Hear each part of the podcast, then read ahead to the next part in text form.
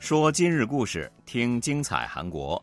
여러분안녕하세요，听众朋友们，大家好，这里是韩国国际广播电台今日首尔。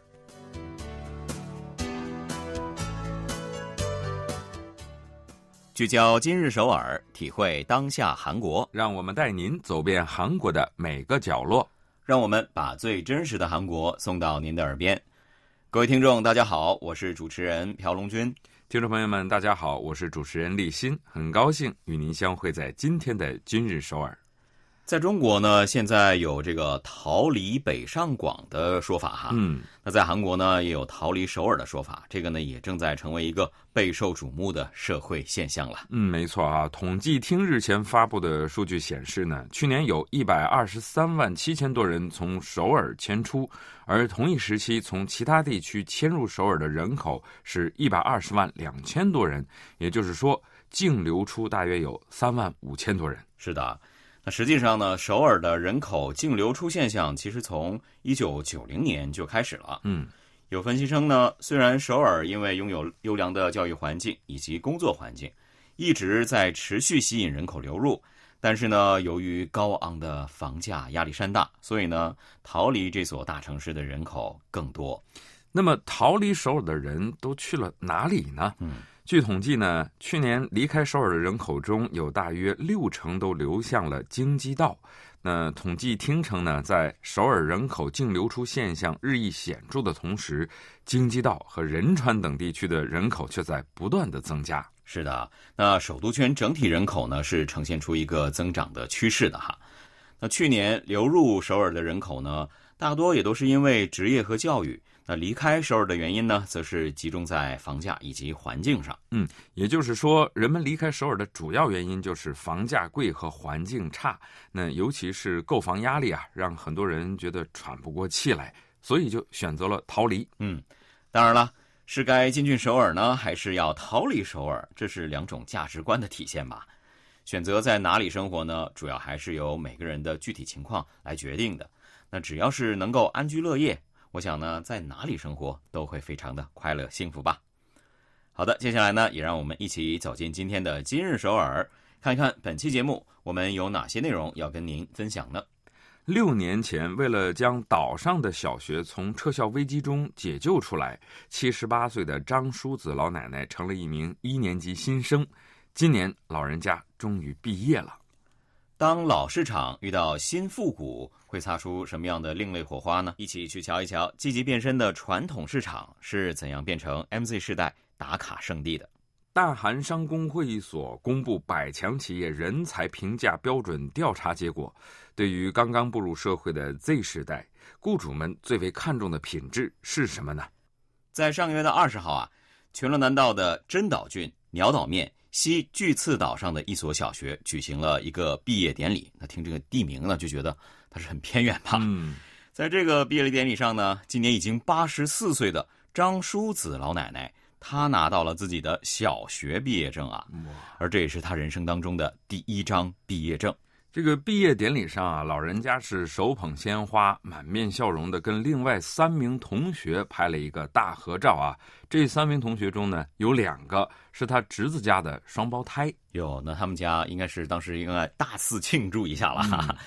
老人家在接受采访的时候呢，也是抑制不住自己的好心情。他对记者说：“根本没有想到自己也会有机会参加毕业典礼，不仅拿到了毕业证书，学校呢还送给他了一套。”毕业相册，警察局呢也给他颁发了十万韩元的奖学金。嗯，能想象到老人家是有多么的开心啊！是的，张奶奶是在二零一七年，也就是七十八岁的时候，成了一年级小学生的。当时啊，这个岛上的小学呢，因为新生人数不达标，面临着被撤销的危机。当时呢，居民们实在是没有别的办法了，那就拜托老人家入学，凑够把学校运营下去的人数。张叔子老奶奶呢，也经过深思熟虑，接受了这一提议，和双胞胎侄孙们成为了同学。嗯，他说当时啊，跟他一起入学的呢，还有一位老奶奶，但是那位老人家呢，因为身体的原因，只上到二年级，后面的几年啊，就只有他一个人去上学。是的，张叔子老奶奶的小学入学季啊，浓缩了韩国偏远地区的农渔村正在面临消失危机的现实了。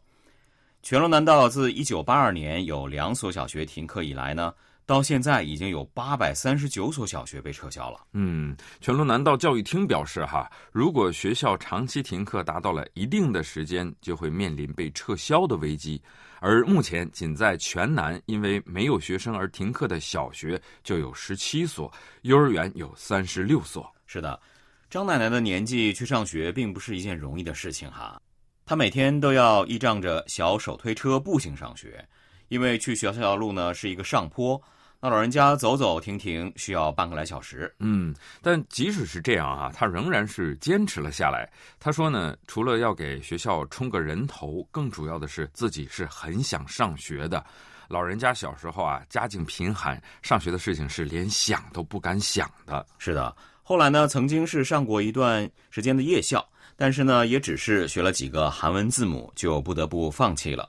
从来没有接受过正规教育的老奶奶，因为不识字哈，出门看到什么招牌之类的都读不懂，心里也是感觉非常的凄凉。嗯，上了学以后啊，老奶奶学习是很认真的。她说自己不再是睁眼瞎，连杂志也能看得懂了。哇，那张奶奶的班主任李向谢老师呢介绍说，现在老人家读韩文基本没有什么问题了。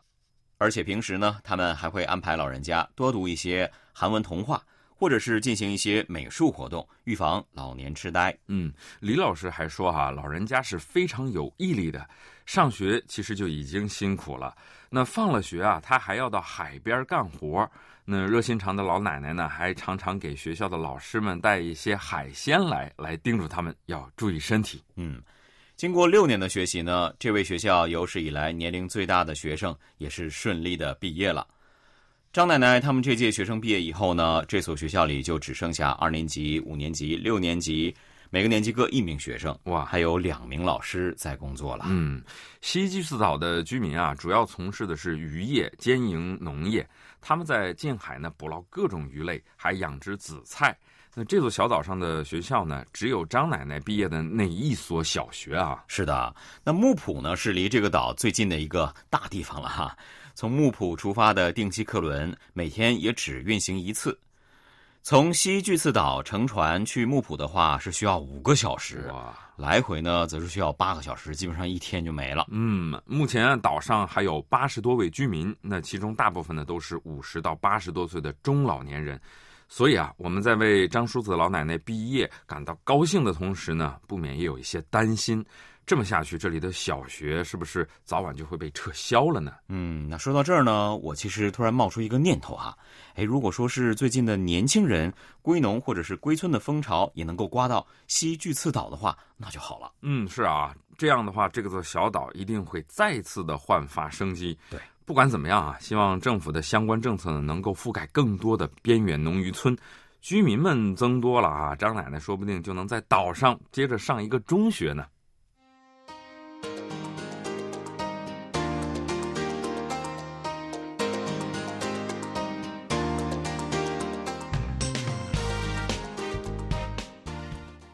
这里依然是韩国国际广播电台今日首尔。我们一起来关注下一条消息吧。二十三岁的金智妍前不久跟朋友去了一趟位于首尔东大门区的京东市场，结果是大呼看到了新世界。因为在他的心目当中呢，传统市场都是中老年人的天下，可是京东市场里啊，给人感觉好像二三十岁的年轻人反而更多了。是的，那二十一岁的朴瑞亨呢，最近也是被首尔马浦区的望远市场给迷住了。他说啊。自己呢是跟朋友们去望远市场附近的美食街探店的，那看到市场里有不少的年轻人，他也很好奇，结果进去一逛就爱上那里了。嗯，最近与首尔的传统市场坠入爱河的年轻人真是不在少数，他们是纷纷跑到传统市场打卡拍照哈，一边惊叹老市场的变化，一边就感受着市场里的烟火气。嗯，是的。现在的传统市场呢，也不再固守传统，纷纷开始积极变身了，希望能够改变人们心目当中传统市场大势已去的看法。最近啊，以出售药材而著名的京东市场，已经成为了很多年轻人心目当中的 ins 圣地啊。二十二岁的李敏儿就是看到了很多朋友在照片墙上上传的这个京东市场打卡照，她才特意前来看一看的。是的，她说了。其实自己之前并不知道这是一个很有名的药材市场哈。嗯，但是呢，来了以后，觉得在这里能够感受到最近非常流行的新复古潮流，那这应该就是吸引 MZ 时代的主要原因了。在这里做了三十二年人参生意的金恒富呢，也充分感受到了京东市场的变化。他说，以前在市场里呢很难看到年轻人的身影，现在几乎每天都有一千到两千人来逛，感觉连市场都重新焕发了生机。对啊，每天能吸引一两千年轻人到访，我觉得这个市场的确是人气爆棚了。嗯，京东市场呢，从二零一七年就开始大力的促进京东市场激活项目。现在呢，这里的变化也是这个项目的成果之一了。那不久之前啊，星巴克在京东市场里开了一家新的分店。市场商人会介绍说呢，为了吸引年轻人的到来，市场里需要有一个 hotper，也就是 hot place 热拍地啊。对啊，所以说呢，商人会就去找星巴克了啊，并且呢，用美国的第一家星巴克不也是开在市场里吗？来说服了他们哈。那成为韩国第一个拥有星巴克入驻的传统市场了，嗯，真的非常的不简单。对，这家开在传统市场里的星巴克呢，是超级的大，而且设计风格是前卫时尚，所以吸引了众多的年轻人啊前去打卡，而他们呢，也成了这个传统市场的新顾客。对，上班族金敏京他说了，本来呢只是想来喝咖啡、拍拍照片的，没想到呢，市场给我留下了更深刻的印象。这里有很多有趣的东西，所以呢，打算多来逛几次。嗯，除了星巴克啊，市场的三楼还有由年轻人们亲自经营的餐厅街，在大约九百平方米的空间里啊，二十多名年轻人呢是开了餐厅、蛋糕店等等啊。他们在这里开店是提交了事业计划书的，经过京东市场和小工商户市场振兴工团的审查，然后他们才能入驻。这是不是说明竞争也很激烈啊？嗯。在餐厅街经营中餐馆的郑凤宇说呢，最初是因为租金低廉才选择了这里，但是最近呢，不仅是市场里的商人们，还有很多的年轻人也来就餐，所以呢，自己的干劲儿就更大了。另外，在市场的顶楼啊，还有一个伴侣犬游乐场，那控制的屋顶上呢，铺上了人造草坪。据说周末的时候啊，每天会有一百来名铲屎官带着他们的望星人来玩啊。真的是与时俱进啊！知道现在社会流行什么？嗯，那刚才呢，我们还提到过望远市场。望远市场呢，也是一个变身非常成功的传统市场了。他们以来附近美食店和咖啡厅打卡的年轻人为对象，也推出了不少的量身定制的商品还有服务。经营服装店的一位老板说：“哈，以前主要是销售中老年人的服装，但是最近为了吸引年轻人，店里面三分之一啊都是年轻人喜欢的衣服了。”是的，那二十一岁的宋敏绿啊，他就在望远市场买了一条睡裤，这个价格啊只有五千韩币啊，还不到超市的一半呢。嗯，而且这个款式也是相当的不错了，他是超级超级满意。市场里的东西的确是物美价廉哈。对。阳川区的新荣市场呢，则在开展减少一次性产品使用活动，吸引了不少注重环保的这些年轻人。在这个市场购物时呢，如果自己带一个容器，就可以获得一千市场货币，可以在那里啊像现金一样来使用。这个市场货币，我觉得可以去买一个甜饼之类的来吃一下。嗯，还有不少的传统市场呢，开始经营网上商城了。青朗里综合市场、盐寺综合市场，还有陆良金水产市场呢，三个市场已经开始在线接受订单，并且提供凌晨配送服务了。嗯，感觉这是要跟大型连锁超市比拼的架势啊！对哈，传统市场的变身呢，不仅打破了旧传统，还与新事物、新潮流相结合，既保留着自己的优势，又弥补了自己的短板。这样的市场怎么不会欣欣向荣呢？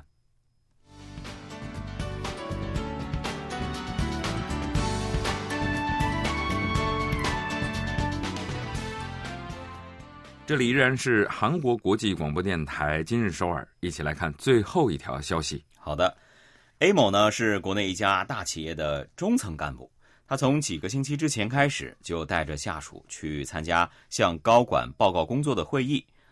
刚刚入职不久的年轻职员们呢，在写报告的过程当中是经常的出错，他纠正了几次都收效甚微，所以呢，他就想出了这个办法。嗯，A 某说哈，旁听会议啊，可以让这些新职员看到管理层对他们的报告是怎样评判的，那这应该会激发他们的责任感，减少失误，提高业务的完成度。没错，责任意识呢是现在很多的企业都非常重视的人才评价标准。大韩商工会议所对韩国销售额一百强企业所公开的人才评价标准进行了分析，并且呢，在日前发布了结果。这个结果显示啊，责任意识是企业最为看重的人才标准，其次呢是挑战精神、沟通与合作等等。嗯，大韩商工会议所呢是从二零零八年开始进行企业人才评价标准调查的，之后呢每五年进行一次。最近的这一次调查呢是第四次，在五年前的调查当中啊，强调主人翁意识的企业是最多的。当时啊提到这个责任意识的企业是四十四家，位列第五。而今年的调查当中呢，强调责任意识的企业数量已经位列第一位了。是的，比如说浦项制铁控股呢，就将具有实践责任意识和责任感，在每件事情上都发挥决断力，领先于他人。作为招贤纳士的先决条件，但责任意识这一特定单词并没有出现在2018年这个公司的人才评价标准中。为什么企业越来越重视年轻职员的责任意识了呢？哈，这与不少企业内部认为现在的职员责任意识有所下降不无关系。一个招聘求职平台啊，在2020年曾对392家企业进行相关的调查。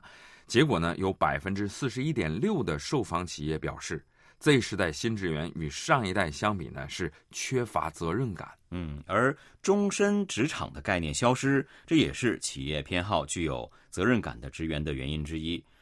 现在的年轻人啊，不再认为是要一条道走到黑了。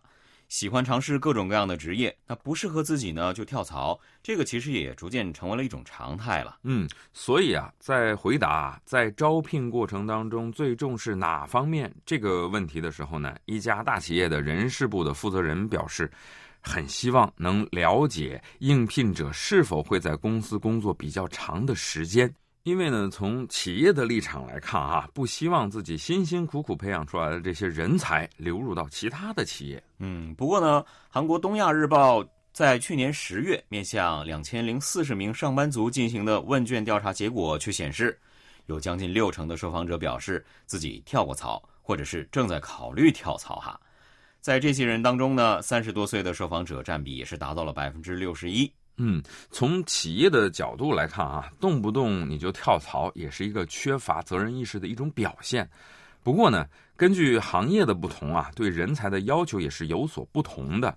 对于受供应链重组、经济不振等外部环境影响比较大的这种制造业来说呢，比起责任意识，他们更重视的是挑战精神。是的，而建筑业呢，则是对沟通和合作、挑战精神、原则与信赖等等更为重视的。因为呢，这一行业安全第一嘛，并且呢，需要各种相关人士进行沟通，所以我们正在求职的朋友们啊，可以参考一下大韩商会公布的人才评价标准来对号入座，看看自己啊是哪些企业需要的人才了。嗯，好，今天的今日首尔呢，又到了结束的时候了，感谢大家的收听。那我和立新呢，也在这里跟大家说一声再见了，各位听众朋友们，안녕히계세 요， 안녕히계세 요。